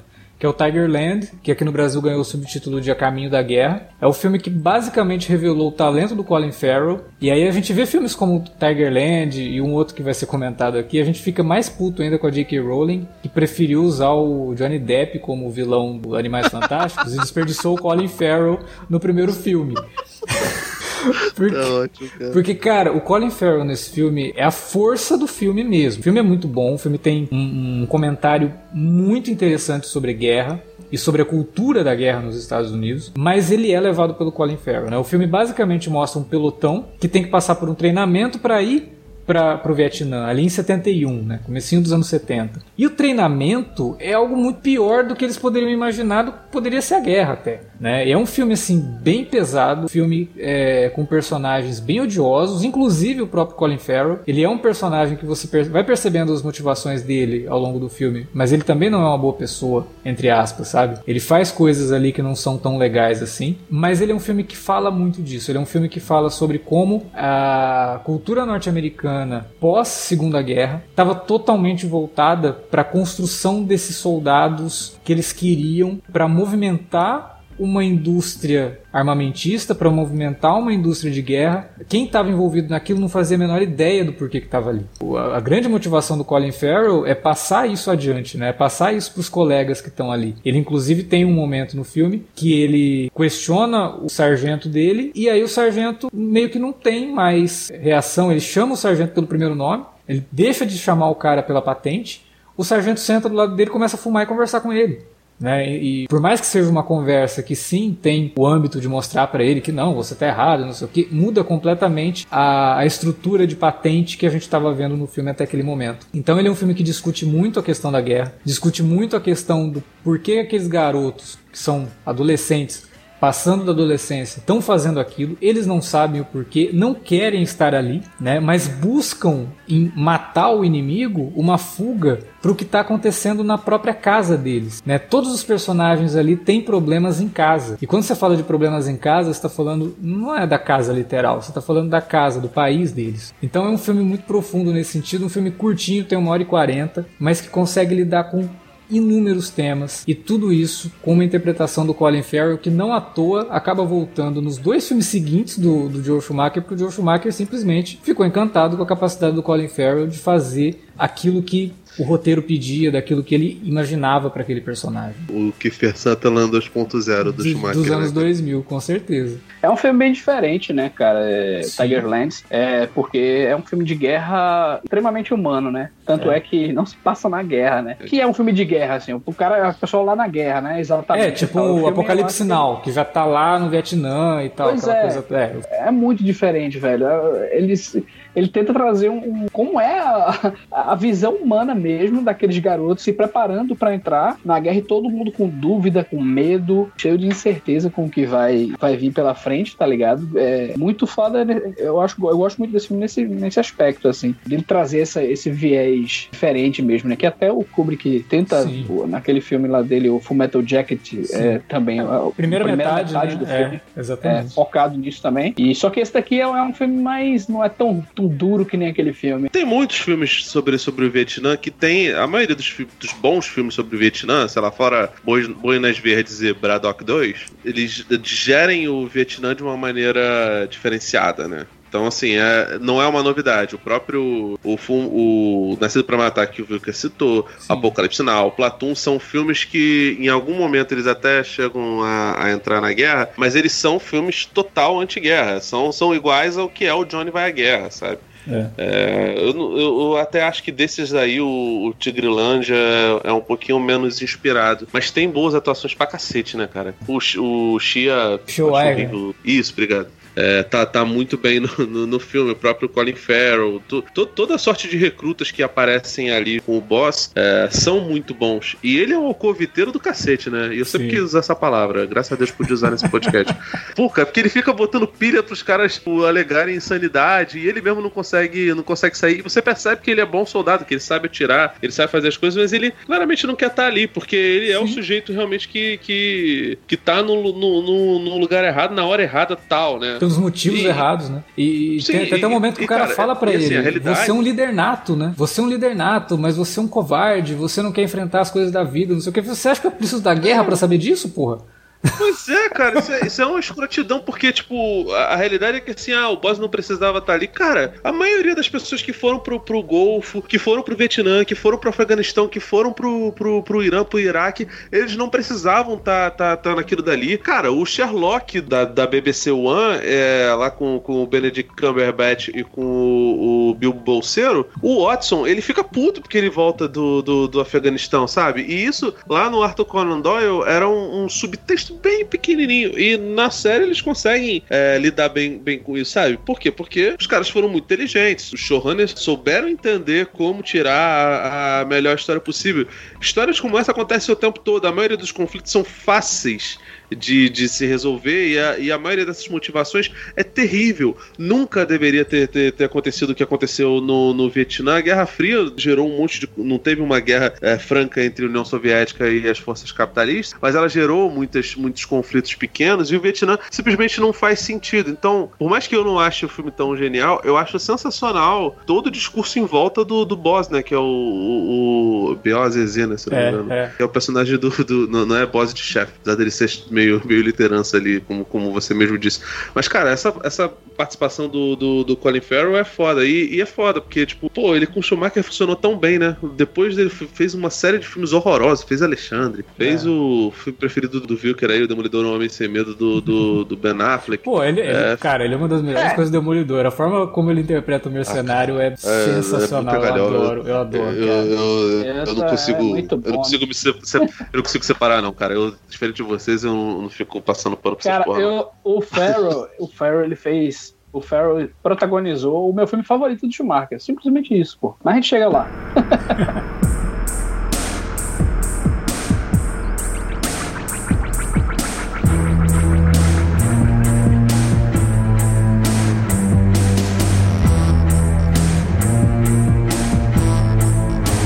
Agora, o mais legal, né? Além da gente falar de um filmaço do Schumacher, a gente vai poder falar de um filmaço do muso, do Wilker, que é o Nicolas Cage, obviamente. E foi, e foi justamente por isso que eu peguei esse filme, viu, cara, na época. Não foi pelo Schumacher, não foi pelo Robert Wilson, não foi por ninguém, foi pelo Nicolas Cage. Era muito fã do cara e saí vendo tudo que o cara fez, né? Foi nessa época ele tava em no auge, né, cara? O Nicolas Cage vinha de filmes muito Essa legais. Nessa época aí, o cara tinha ganhado Oscar, o cara tinha trabalhado com o De Palma. Sim. É, trabalhou com o Joe Schumacher, depois trabalhou com o Scorsese e tal também, porra. Nessa época aí era. Pô, tinha feito Conner, o melhor filme do Nicolas Cage nos 90. Ah, é? Pô, cara, fantástico. Revi dia desses, passou no domingo maior aí. Muito bom. Mas, cara, vamos lá, 8mm. Cara, como esse filme cresceu para mim na revisita, viu, cara? Sem brincadeira, assim, eu acho que se tornou um dos meus filmes favoritos também do Schumacher, assim, ao lado do Por um Fio. Eu acho um grande filme mesmo e muito do que o Schumacher é. Ele mesmo falou quando ia fazer esse filme, na época que esse roteiro tinha passado nas mãos de várias pessoas e tal, assim, vários cineastas, ninguém quis fazer, mesmo se tratando do cara que escreveu o Seven, né, cara? Bizarro isso. E porque, de fato, ele é um filme muito, muito, assim, suburbano, muito pesado pra caramba. Cara, é muito é pesado. Assim. É incômodo. Você fica muito tempo durante o filme com aquela sensação do Nicolas Cage quando ele pega para ver aquele snuff movie lá. Sabe? Se contorcendo, Cara, é, assim, olhando meio que. Caramba. né? Que troço. É um filme, é um filme, cara, nojento, cara. É um filme, É. assim, de- que ele vai mais fundo, no ambiente mais podre que se tem notícia e tal, assim. Só pra contextualizar, é, o filme fala de uma senhora, né, que uma viúva, velhinha, que ela acha no cofre lá do marido uma filmagem desse, dos chamados filmes Snurfs, né? Inclusive o Alejandro Ameneba fez um filme também muito parecido eh, com essa temática também de filmes Snurfs e tal. É, Até tem um filme do, do próprio roteirista lá do Taxi Driver, né? Que é o Hardcore, fala sobre isso também. Sim, exato, é perfeito. É o, o Paul, Paul, como é o nome Paul dele? Schrader, Paul Schrader. E ela contrata esse detetive, né? O, que é o personagem do Nicolas Cage, que é o Tom Wells, quase Tom Ellen, Ótimo. pra investigar e ver, ver se realmente aquele filme é real mesmo, né? Se, é, se aquelas coisas que estão acontecendo ali com uma garota, né? Que, que o, filme, o filme basicamente é um- uma cena pornô bizarro e tal, de sadomaso, né? E de repente nesse meio desse ritual lá deles e tal, o cara literalmente pega e mata a, a moça lá, né? Em pleno filme mesmo. O personagem do Nicolas Cage tem uma questão muito foda. Esse filme, basicamente, é um filme de personagem. Basicamente, é um filme de personagem. Ainda que ele tenha um viés noir, né? O noir, assim, do estilo do personagem do Nicolas Cage, da trama, da várias características, assim, que permeiam o filme inteiro, até do ponto de vista estético. Mas ele, por essência, é um filme de personagem porque ele já começa a apresentar quem é o Nicolas Cage, que é um, um detetive, né? Para manter, assim, o, o, o respeito da família e não, não querer desagradar a esposa, ele esconde que fuma, tá ligado? O cara fuma escondido e tal, o cara já tem filha e tal. E ele, ele é esse sujeito, né, assim, que não tem essa exposição total da maldade. Quando ele começa a adentrar nesse crime e a investigar, descobre esse mundo, né, esse, essa espécie de submundo da indústria pornô é, extrema, né, fetichistas no pior significado da palavra, né? Porque tem muitas atrizes até falam a respeito que o fetichismo é algo comum, algo natural, que não deve ser taxado negativamente, mas e que existe sim o que deve se separar do que é o fetichismo para as mulheres, né? Para as atrizes, atores, pornôs e tal, do que é esse, esse é, fetichismo proibido, né? E tal. E ele começa a embarcar dentro disso aí e descobre é, uma espécie de máfia, né? De gente que trafica e, e sequestra pessoas, mulheres, faz esse tipo de situação. Então, o grande lance do filme, é, para mim, é como o personagem do Nicolas Cage ele vai se transformando ao adentrar nesse submundo, cara. Assim, a, e o filme também vai é, entrando nessa, nessa espécie de, sei lá, funil do, do, do apocalipse, tá é ligado? uma descida ao vai- inferno mesmo, né? É, tipo, é, é, o cara, tipo assim, você junto com o cara vai perdendo a fé É. totalmente na humanidade, sabe, cara? É, é, é um filme que mostra assim, tipo, ó, o, o humano nasce desse jeito, mas o mundo transforma ele e no, no- em seres da pior espécie e tal. E, e eu acho que melhor, isso melhor é representado numa das cenas que muita gente considera surreal, assim, meio, meio besta, quando o Nicolas Cage, o personagem do Nicolas Cage, liga pra, pra mulher e fala, ó, eu encontrei o cara que pegou aquela sua filha, né, que ele tá procurando também, essa, essa É. menina, e, e você quer que eu mate ele e tal? Cara, ele tá ligando pra ela pra perguntar isso porque o valor moral dele tem aquela. Não, eu não vou matar ele. Mas ele, na verdade, ele quer matar o cara. Ele sabe ele, que ele, ele ia matar o cara de qualquer maneira. Ele tá fazendo isso só pra é, se isentar, sabe? Pra ter permissão, né? Essa cena absurda. Exatamente. Cara, eu, eu acho que ele pede permissão basicamente porque ali tá, tá obviamente, um, um limite moral, mas também porque ele quer fazer a mulher. Ele sabe que, assim, ele tá ligando num mo- momento mega inconveniente, tá acordando a mulher, esse negócio todo. Só que, assim, é, é que nem aquela coisa, tipo, você está com machucado, você tem que tirar o, o band-aid. Você vai tirar ele devagarinho pra prolongar a dor ou você vai tirar de uma, de uma vez? Ele sabe que ele tá causando pena. um mal terrível pra, pra mulher ali. Só que ele quer dividir a responsabilidade da, da, daquele ato que ele, que ele vai fazer. Pra E ele fazer. quer se justificar pro mundo. Tipo assim, como. é Isso como vai te fazer sentir melhor, uma- né? É, tipo, isso vai ser justiça É, tipo pra assim, você? é uma Posso fazer isso? promissória. É. É um promissório, ele faz um contrato com a mulher e fala assim: você, você é minha cúmplice nisso daqui. É, por mais que eu tenha mais culpa, eu preciso que você faça isso pra poder mostrar pra, pra, pra sociedade. Ele percebe que ele está sendo podre, só que ele vai cometer uma, uma podridão com um sujeito que, que merece. Então eu acho até que faz sentido Isso. ele fazer um negócio desse. Apesar de ser um pouco moralista, mas até faz sentido. Sim, mas aí é que tá. Eu acho que o, ao, ao tempo inteiro o, o filme tenta responder através de situações de que, tipo, não, pô, essas pessoas são assim e existe esse distúrbio, né, essa patologia moral social daquelas pessoas devido a consequências que ocorreram. E eu acho que o filme brilha muito naquele embate final do Nicolas Cage, né, do personagem Nicolas Cage, com um tal do máquina lá, uhum. que, que ele fica, ele fala que, ele esse é, cara, que né? Ele, que ele gosta daquilo, né? perfeito, cara. É tipo, é, é o mal pelo mal. É o mal pelo mal. Assim, ele fala, cara, eu não fui molestado quando era criança, eu não. É, ninguém batia em mim, eu tive uma vida ótima com a minha mãe, eu ainda moro com a minha mãe e tal, tem nada eu faço isso porque eu gosto e tal. Então é, é o mal pelo mal. É, é uma das discussões que, desse... que movem muita gente, né? A origem da maldade. De onde que vem o mal, né? A pessoa ela nasce dessa forma, ela é um fruto da sociedade, ela é o fruto do meio. O que, que acontece para a pessoa fazer uma maldade desse tamanho, né? E é complicado é, quando cara, você pra, se depara pra, com uma pessoa pra, que é simplesmente má porque gosta, porque não, é isso aí. Não, é, é, eu acho que é, eu acho que é a gente a gente assistindo esse filme, a gente fica se perguntando o tempo, gente, como é que tem gente assim, né, cara, tipo, que consome esse tipo de filme, dos, dos filmes Snurf, que existe essa sociedade secreta que consome pedofilia e, e tudo mais, sabe? Eu só, e, eu tipo... só, assim, eu só acho complicado, e o filme acaba, acaba batendo um pouco nisso, um bocado complicado ele botar nesse bolo o, a galera do bondade, né, do BDSM, porque, enfim, o fato da pessoa gostar de, sei lá, de, de, de dor ou de...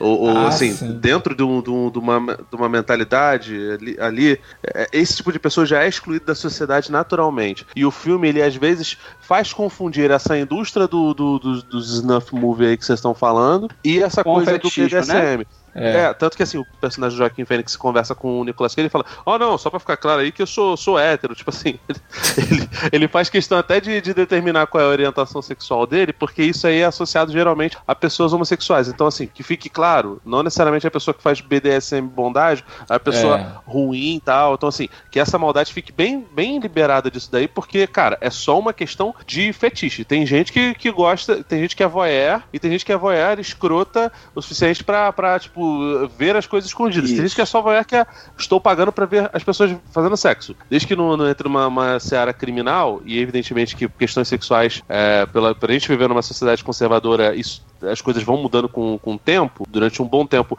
homossexualidade era um negócio super é, criminalizado em alguns, alguns países ainda é tem que se deixar isso claro. O pessoal do BDSM tem absolutamente nada a ver com isso, né? O cara lá do True Blood que faz que tem essa cena que o Vilka tá citando, ele tá falando do lance dele gravar gente é, se, se flagelando e gente morrendo. Não perfeito, é o fato perfeito. dele gostar de botar, botar foguinho, sabe, é, cera de vela no peito. É. Até porque isso aí é Não, é, é, é, por isso que eu é por isso que eu deixei claro, quando eu comecei a falar, eu deixei claro do, de separar o que é o fetichismo natural, né, assim, é. entre aspas. Sim, sim da, das pessoas e dos de atores e atrizes que falam muito sobre isso aí, do que é os Smurfs, do que é pedofilia, do que é crime, entendeu? É, é. é algo totalmente diferente. O que, eu, o que eu tô aqui, e o que muita gente, né, que viu esse filme se incomodou é com todo o lance criminal mesmo, né? Assim, os absurdos que, que, que acontecem tanto com o, o personagem do James Gandolfini, com o, o do Peter Stomar também, sabe? São, são figuras assim, nefastas mesmo dentro desse ciclo, né? E eu acho foda, cara, porque o Schumacher ele, ele entra nessas figuras, né, nessas relegadas e, e, escanteadas mesmo da sociedade. Eu falo com, tipo, esses caras, tipo, o próprio personagem do Joaquim Phoenix mesmo, que é o Max California, e tudo que, que cerca ele ali naquela loja, naquele que rodeia ele, e ele comenta a respeito de, de personagens homossexuais, de pessoas é, marginalizadas, literalmente mesmo, em meio a essas outras coisas que rodeiam, né? E ele deixa claro em vários momentos lá, não, cara, é, existe isso que o tipo o, o tal do produtor Dino Velvet faz, que é esses filmes extremamente pesados e criminais e tudo mais, e existe esse outro lado também, né? Que, que aí, por exemplo, eu lembro outro filme que eu acho genial também, que é o Boogie Nights, que fala sobre a indústria pornô, só que um pouco mais antiga, mais de um, de um, jeito mais humano, mais sentimental e tal, e da humanidade de cada uma dessas pessoas. E eu acho brilhante como o Schumacher realiza isso aí, cara. Eu acho esse filme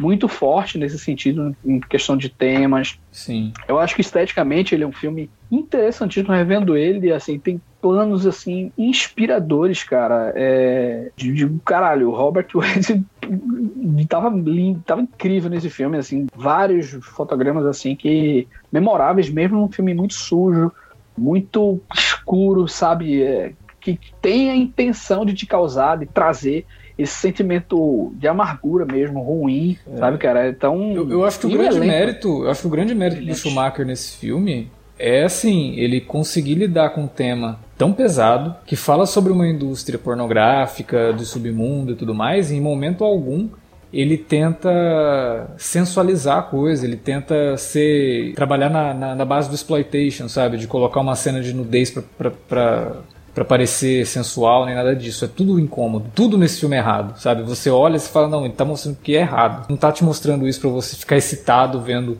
uma cena erótica. Não, não tem isso no filme. Eu acho que ele faz isso muito bem. Coisa que alguns diretores talvez se tivessem pegado esse projeto, teriam trocado os pés pelas mãos, teriam feito algo totalmente abominável nesse sentido. Eu acho que o grande mérito dele está em justamente deixar bem claro que é muito sujo, é um universo extremamente pesado e que vai degradando o protagonista, né? Como o Wilker fala, ele é um cara que é, nos é apresentado como alguém que tem ali a sua bússola moral, apesar de ser um cara que também vive à margem, afinal ele é um detetive particular que fica investigando coisas corriqueiras como adultério e tudo mais, né? Ele lida com coisas é, ruins da vida. Só que ele não estava preparado para aquilo e aquilo vai degradando ele ao longo do filme. Se você não tomar cuidado, né, pode te degradar ao longo do filme também. Você se sente sujo assistindo 8mm. É o grande mérito, assim. Eu acho que é um dos momentos mais inspirados de direção do Schumacher nos anos 90, com certeza é o 8mm. Cara, eu vi o 8mm no cinema antigo em Niterói. Na época eu estudava em Niterói e morava lá. Então eu vi esse filme num, cinema bem ruim, cara.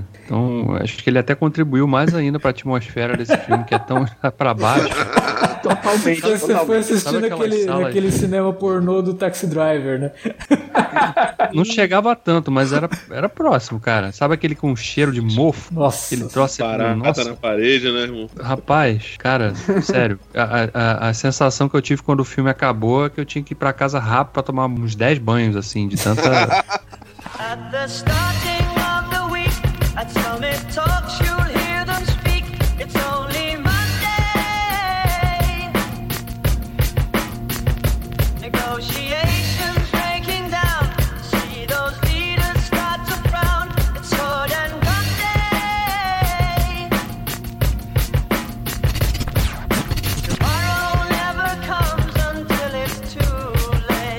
Cara, o segundo filme do Schumacher que eu vou falar aqui, que eu vou destacar, é engraçado, né? Porque o título dele também traduz muito, né? Que a gente vive no dia a dia, a gente tá sempre por um fio, né? Cara? A gente Quase separou os filmes que o Davi mais se identifica, né? Porra, é, o título foi perfeito, cara. Mas assim, sem brincadeiras à parte, cara, o Por um Fio, o Wilker falou que é um dos favoritos dele, né? O Por um Fio também é um dos filmes que eu mais gosto do Schumacher, cara. É, esse eu vi no cinema. Eu vi E- também. esse, né? Também, esse daí eu também. Mas era um Não. cinema? Limpinho, limpinho, limpinho. Cinema novinho e tal. O Puro Fio é foda, cara, porque assim, é um filme que, primeiro, é, um- é, é muito objetivo. Né? O filme tem uma hora e vinte praticamente. Uma hora só. e vinte, é. né? Menos de uma hora e vinte, porque com crédito é uma hora e vinte. Ele tem uma hora e dez, uma hora e doze. É, mas é um filme que não perde tempo. Ele já começa mostrando que o, o personagem do Colin Farrell, Stu, é um tremendo de um babaca. O cara ele, ele é, um, é um sujeito desonesto em todos os sentidos, né? Ele tá sempre en- tentando enganar alguém, jogando o tempo todo e usando, inclusive, as pessoas como se fossem realmente meros objetos, não tem compromisso com nada. né? E de repente, com 10 minutos, ele se vê preso naquela situação bizarra ali de estar numa cabine telefônica e sendo ameaçado por um cara que ele não sabe quem é, da onde, da onde veio, por que que tá fazendo aquilo, né? Aquele, todos aquela, aquela cadeia de acontecimentos vão acontecendo. E é bizarro porque com pouco tempo de filme, e rapidamente ele estabelece esse babaca, esse sujeito que é um sujeito deplorável, numa situação em que você se vê rapidamente torcendo pra esse cara, né? Peraí, pô, mas esse cara é um babaca, ele merece estar sofrendo isso, mas você ao mesmo tempo fica, fica pensando, porra, mas por que que o cara tá sofrendo? Por que, que que ele fez pra essa pessoa, né? Sim. Porque o tempo todo a gente fica com essa dúvida no ar. Ele fez alguma coisa pra esse cara? Ele é alguém que ele conhece? O cara tá se vingando? Né? Um- em muitos momentos o cara, inclusive, brinca com ele no sentido de: ah, então, eu sou um ator fracassado, né? Que você menosprezou e tal. Você vê que é tanta Ele- coisa ele- errada que ele fez na vida que ele não consegue nem identificar do porquê que é, aquilo tá acontecendo sim. com ele, né? Exatamente, ele tá o tempo todo. Ele é, um- ele é um, um- um cara extremamente sacana, egoísta, né? E, e- e que vive aquela coisa da, da, da- da metrópole, né? De puxa o tapete de quem tiver que É. puxar, passa por cima de quem tiver que passar. Não interessa, não tem empatia com ninguém. Todo mundo é um mero objeto para ser usado para atingir algum fim, algum objetivo, quer seja transar com aquela menina novinha que tá chegando na cidade ou ou ganhar um- uma grana que você vai ter promovendo um artista mequetrefe que ninguém acredita, mas que você quer emplacar como alguém sensacional, né? Enganando todo mundo. E você se vê, então, envolto naquela situação bizarríssima ali de uma cabine telefônica, né? Que é, já é outra coisa, né? De um- o momento que o filme foi lançado também que é um momento bem de transição para essa era digital que hoje todo mundo tem um computador nas mãos, né, e se comunica facilmente com qualquer um em qualquer sei lugar se do foi- planeta. Eu não sei se foi intenção, mas o próximo filme do Larry foi celular, grito de socorro, cara. Sim, sim. É, Tinha alguma coisa no telefone, né? É, o celular, inclusive, tem muitas coisas é, que, que- que ele puxou do, do, do Puno Fio, com certeza, né? E à medida que, que as coisas vão ficando mais, mais radicais ali, no, no- quando, a, quando a trama vai se aprofundando mais e, de repente, aquele cara que tava na cabine se vê cercado por policiais e, e pessoas que estavam passando na rua e as pessoas estão registrando aquilo ali, porque também Schumacher usa aquela situação para retratar essa curiosidade mórbida que as pessoas têm de ficar ali registrando para esperar. Não, peraí, eu vou ficar aqui filmando porque esse cara vai tomar um balaço no peito e eu vou. É bem isso, né? Ele fala isso de forma bem explícita, As inclusive. pessoas né? querem ver você morrer aqui, né? Sim, as pessoas não estão. Elas não estão nem preocupadas, né, com, com, com a própria segurança, né? Elas É. estão ali. porque, Sei lá, o cara tá registrando. Embora ninguém soubesse que o cara tava no telefone sendo ameaçado, mas tinha um monte de policial. Se o cara tivesse Sim. armado, podia ter rolar um tiroteio ali e você tomar uma bala, mas você tá ali parado, filmando, esperando pra ver o que, que vai acontecer. E aquela curiosidade, realmente, como eu falei, mórbida de, de- do dia a dia, né? Que as pessoas param pra ver o que aconteceu no acidente. E, e o filme, rapidamente, ele vai, vai ganhando uma escala, né? num- Uma velocidade muito grande, né? De como, como as coisas vão se, se cercando ali, como, como aquela coisa vai se fechando até culminar no momento que é um momento até bem comovente, cara. Quando ele finalmente vai e fala, ele reconhece tudo que ele, as merdas todas que ele fazia, quem ele era, porque é muito, retrata muito do que muitas pessoas são, né? As pessoas vivem uma mentira. É. né? As pessoas estão ali usando aquela melhor roupa, usando, comprando o último modelo do telefone celular e aquele carrão, pagando em mil prestações, mas para vender uma imagem do que eles não são. É. né? E você é, se quase vê que, é quase que um Jogos Mortais do bem, né, cara? Assim, Do bem não, né, viu? do bem eu falo de ser bom, né? De ser bom, de ser um bom filme, né? Porque a maioria dos Jogos Mortais... Ah, não- o primeiro Jogos Mortais é legal. É, o primeiro, primeiro e o A segundo Não tão legais quanto por um filme, mas. mas... É. É, pois é. Eu sei Mas- que você tá mas- falando isso só porque o, o cara que, que liga é o Jack Bauer e você gosta de Jack Bauer. não, vai falar cara, assim, o não Kiefer. Sutherland faz um trabalho absurdo nesse filme, cara. Sim, sim. tá. É isso que eu ia falar. Ele Eu nunca fala que vi ele não é bom ator, cara. Eu nunca vi a versão dublada desse filme, mas acho difícil pra cacete se alguém pegou esse negócio pra fazer. não- É impossível de imprimir o mesmo nível de. Porque ele passa por uma. Ele, com a voz, ele consegue ser sarcástico, ameaçador, ele consegue criar suspense, tensão. E aparece o quê? Ele aparece em menos de 20 segundos no filme, né? Eu acho que No nem. final. Não deve ter 20 segundos, cara, a aparição dele. Apare- É muito É. curto. Porque ainda aparece com, com a visão Sim, ene- nevoada do personagem do Colin Farrell, né? Ele, ele não É, tá a gente- focando o. A gente só vê ele com foco nos créditos. de fato, né? Exatamente, exatamente. Vão aparecendo, mostrando ali os personagens e o nome dos atores. Mas o trabalho de voz dele é fantástico, cara. Fantástico. E o, e o Colin, e o Colin Farrell também tá muito bem nesse filme. Ele porque segura o passa filme junto com, com ele, né? São os dois Ó, ali. sim. que, porra. É. Sim, sim. Não, cara, é, eu acho esse filme o melhor filme do Schumacher porque até lembrei de, de uma frase que colocaram no Blu-ray de Aquários, né? Que é domínio impressionante de cinema, né? colocaram lá. E o Reinaldo, e o Reinaldo Azevedo falou: porra, nem Hitchcock tem o domínio impressionante de cinema. Na época ele falou. Enfim, mas é, é justamente isso que esse filme é, cara. é cinema, assim, no ápice, cara. Assim, o domínio que o, o Jojo Mark tem pra esse filme e com, pega lá o público. É um filme que ele é.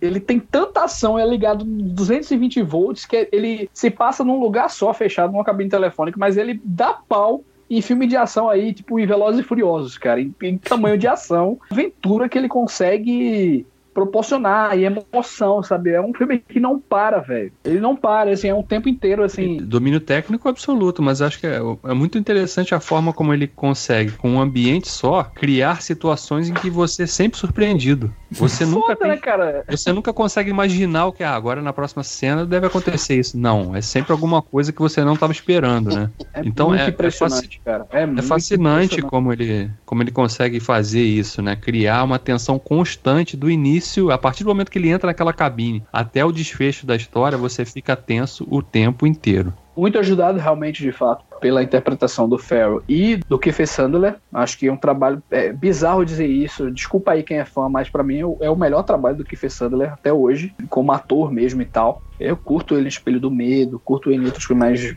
Putz, velho, é, ele merecia ser indicado. Tivesse uma categoria, é voz, pronto, merecia ser indicado e tal assim, porque nesse sentido é foda também. Ah, porra, mas pra fazer isso que ele faz, cara, ele tem que ser ator, tinha que ser melhor ator coadjuvante tranquilamente, cara. É ator. Puta o trabalho que ele faz é um trabalho de ator e é fantástico. É, e, e no cinema é muito legal, assim, porque tem a questão do surround, né?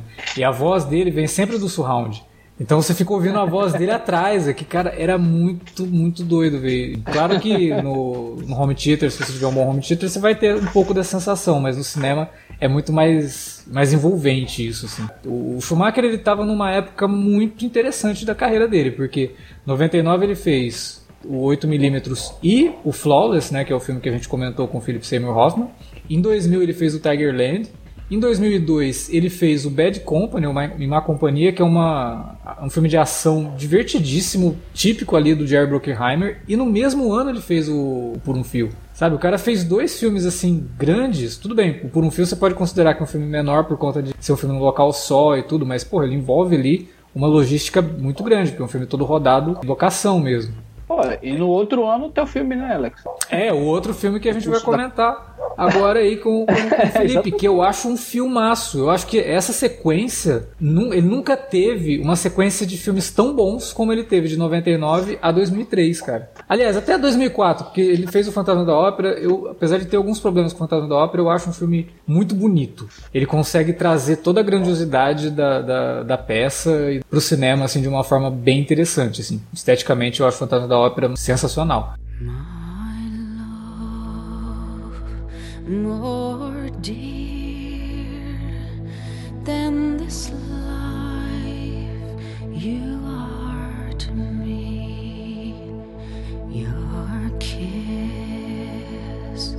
more clear than the crystal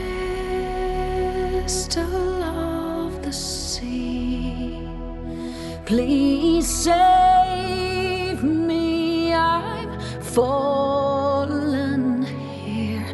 I'm lost and alone.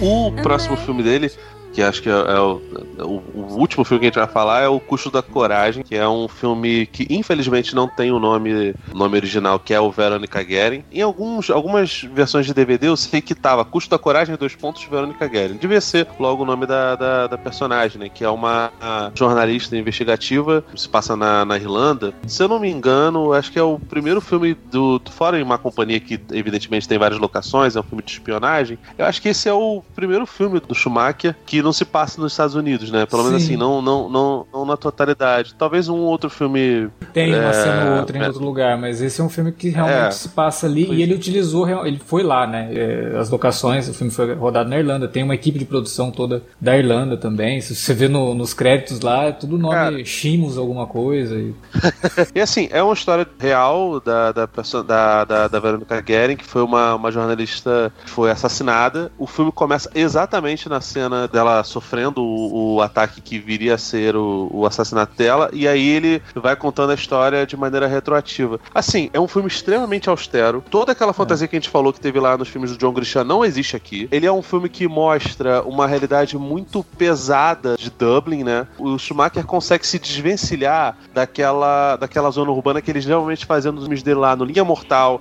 nos filmes do Batman, nos próprios filmes do John Grisham, primeiro, o primeiro ano do resto das- das nossas vidas. Todos eles parecem feitos mais ou menos na mesma cidade, sabe? Um é em Los Angeles, outro é em Gotham, que é uma cidade que não existe, outro é no, no Mississippi, mas elas geralmente parecem a mesma coisa. Aqui não, aqui é completamente diferente. Você não vê os muros pichados com, com os grafites turistas, você não vê o neon, você não vê nada disso, você vê uma parada super austera. Talvez pelo fato de estar se tratando de uma, de uma outra cidade, de um outro país. Talvez. Mas, cara, eu acho impressionante o quanto ele faz um filme seco e visceral pra cacete. Eu tava conversando com o Alex, ele até ele, ele, ele acha isso e eu também concordo com ele.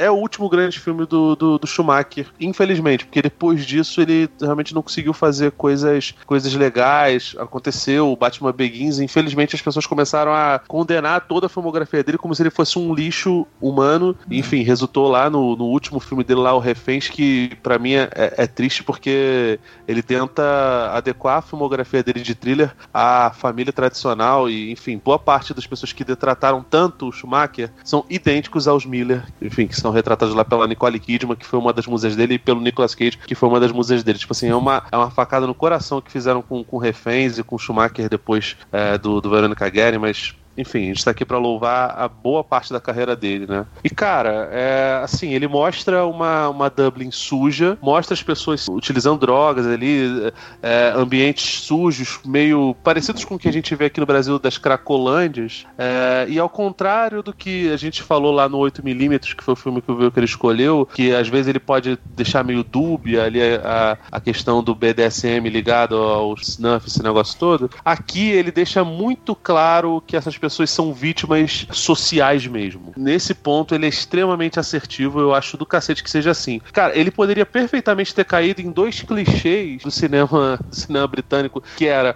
Eu acho que são filmes bons, tá? Que fique claro. Mas assim, ele não trata os, o- a- as pessoas utilizando drogas como utilizaram lá no Transporting, né? Que é o filme do Danny Boyle, que teve continuação depois, que eu acho sensacional, mas assim, é um filme estilizado. Não, ele mostra de maneira seca e visceral. E ele não mostra a criminalidade como o Guy Ritchie, como outros é, diretores britânicos, né, e irlandeses mostravam ali, sabe? Não é aquela nossa, é cool ser um, É. gangster, sabe? Não, é tipo, é agressivo, é, é tosco, é mal, sabe? E afeta E, vidas cara, inocentes. Sim, afeta a vida dos inocentes e, é, assim, mostra uma situação de, de extrema covardia. A personagem da Kate Blanchett é sensacional. Ela tá, assim, se entregando de um jeito absurdo. E você vê que ela, por exemplo, não é focada como é a Julia Roberts no Linha Mortal ou no, no Tudo por Amor, é, ou a Sandra Bullock no, no Tempo de Matar. Ela é linda. Tem até alguns momentos que ele, que ele, ele a câmera, entre aspas, sexualiza ela, mas sexualiza pra condenar a pessoa que está sexualizando ela,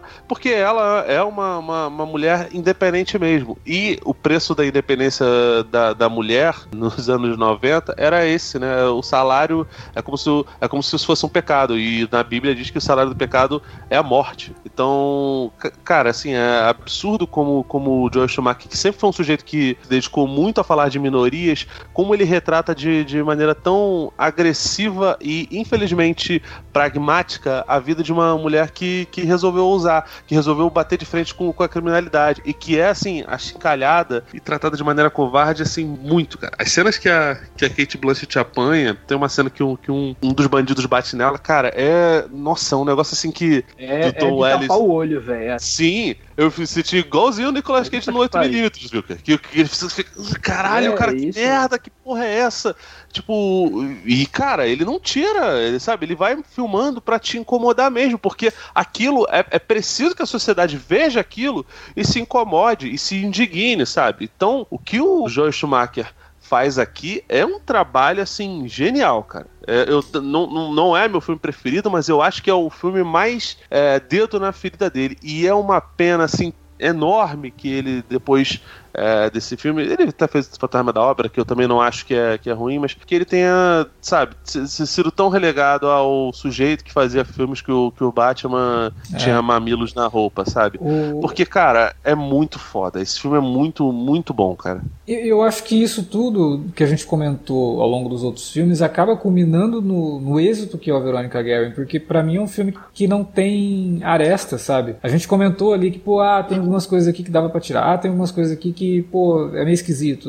O Veronica Guerin não tem isso, é, um filme, é o filme mais bem resolvido dele. É muito redondo. É, e eu não sei se porque ele estava lidando muito, ali com uma história real, com uma personagem que existiu, essa coisa que o Felipe falou dele não sexualizar a Kate Blanchett, apesar de ser uma atriz muito bonita, né? Eu acho que é por isso, sabe? Tipo, é uma pessoa, ele não tem que mostrar ela como uma mulher idealizada, como ele mostrava a Julia Roberts ou a, a Nicole Kidman no Batman, ou a Julia Roberts no, no Linha Mortal. Não, ele tem que mostrar ela como uma mulher que realmente existiu, que sofreu pra caramba e que teve um fim trágico. Então não faz sentido, né? Não faria sentido se ele fizesse isso. Ele faz da forma mais crua e natural possível. E é um filme Não, e- sóbrio e ele não, ele caramba, não né? subestima. Ele não subestima a personagem, tanto que tem, tem até uma ponta do Colin Farrell. É, eu ia falar isso ela- agora. É o terceiro filme que- que- dele com o Colin Farrell, mas o Colin Farrell é uma ponta, realmente. Assim, ele nem, o personagem dele nem nome tem. Não, assim, não, e é maneiro porque, tipo, o filme se prende muito aos detalhes, né? Você vê lá no começo ela com uma blusa do, do Manchester United, que é o time da cidade de, de Manchester, um Sharp gigante, assim, era, era a época que o David Beckham e o Ryan Giggs eram os principais jogadores do, do, do, do, do- do time, né? Na época que o, que o Beckham não era nem camisa 7. E aí, tipo assim, ela para na frente de uma televisão e tá vendo lá, olha, é o Cantona. Aí o cara começa a querer da, da- daquela. é, aquela para- parada extremamente machista, escrota do que. Ah, você é mulher, então fala aí qual foi o título do, do Cantona no- em 1972, não sei o que. Aí a mulher vai. Ah, ele nasceu em tal lugar, dá, dá- tipo, dá, dá toda a ficha pra ele, o cara fica. Poi! Pica, parceiro! Ele fica puto! É um negócio tão pequenininho. O Colin Farrell vai lá, ele. Ele vai, funciona como escada e funciona bem pra cacete. E, cara, Kate Blanchett, né, cara, tá, tá assim, essa mulher precisa ser, ser canonizada, cara, que ela é uma santa, maravilhosa. Maravilhosa. Cara, Maravilhosa. Ela tem vários filmes, assim, muito marcantes, né, cara? É, pois é, cara, isso é que é o pior. As pessoas não lembram muito desse filme, Wilker. É, o que é absurdo. Tipo, eu até. Eu vou até levantar a mão pro céu, porque graças a Deus eu tenho bons amigos. A boa parte dos- das pessoas que eu vi louvando a, a vida do. a vida e a obra do Joel Schumacher depois que ele morreu, quando fizeram post nas redes sociais, citavam muito o, o Veronica Guerin. E, cara, graças a Deus que pelo menos algumas pessoas lembram desse filme, porque boa parte das pessoas sequer lembram que a Kate Blanchett teve um, um, um momento tão, tão bom, cara. Esse filme é, ele é absurdo, ele é seco, ele é violento. Até por a gente ter muitos amigos ligados na, na área assim, de jornalismo, que Uhum. curte É, realmente sim, a sim. fundo da notícia, é um filme importantíssimo nesse sentido Sim. também, né? É um dos grandes filmes sobre jornalismo. E uma das coisas mais pesadas do filme, na verdade, é como que ele termina, né? Que é com aquele título lá, Pô, cara. seis anos depois da morte dela, e ele dá um número, assim, muito grande de jornalistas mortos cumprindo o dever, né? É papo de 119, cara. É um negócio assim, É. mais de Não, 120. e- e me parece me parece filme autoral assim como como ele retrata aquela cena da, da morte dela né dela sendo assa- assassinada assim tipo filme nacional daqui tá É, ligado é. É, de uma brutalidade assim, impressionante mesmo sabe e mostra ela lá morta mesmo e sendo metralhada lá pelo cara porra foda É um filme muito maduro, realmente. assim. A gente tava falando, né? O Felipe comentou que eu tinha comentado com ele. Pra mim, o, último grande filme de Schumacher. Se a carreira dele tivesse terminado no Veronica Guerin, cara, não tivesse feito mais as coisas que ele fez, talvez poderia ter feito ainda o, Fantasma da Ópera. Mas realmente, depois, assim, foi só ladeira abaixo, foi muito complicado. E uma das coisas que reavivou o nome do, do Joe Schumacher e fez muita gente falar: não, mas peraí, esse cara não é o que fez o Batman? Como é que ele fez um trabalho tão legal aqui? Foi a direção de dois episódios de House of Cards, lá da, da Netflix, que é era uma série que tinha uma pegada assim mais de suspense também, até por conta de ser produzida pelo Fincher e tal. E que os episódios que ele dirige são muito bons, né? E todo mundo, "Mas peraí, como assim, Joe Schumacher e tal? Gente, vai conhecer a filmografia do cara, né? Vai atrás dos filmes que ele fez. É, o, o cara, o, o Fincher foi, foi muito parceiro dele ao fazer isso, porque depois do. do principalmente depois do Fantasma da Ópera, né, o número 23, Renascido das Trevas, o 12, o Reféns, foram filmes assim muito, muito tristes. E aí, quando o Fincher faz isso, ele, ele de certa forma, mostra para as gerações posteriores, né? Gente, esse cara vocês podiam vir atrás da, da, da É, filmografia Presta atenção sujeito. nesse cara aqui, né? Que, cara, se ele termina com reféns, é uma parada super melancólica, cara. E eu nem sou super fã do, do Casa das Cartas, não, mas ele tá, pelo menos ele, ele manda bem pra caramba ali, né? Com todos os problemas pós-queda do, do Kevin Spacey que a série teve, foi uma série que foi, foi muito, muito aplaudida, cara.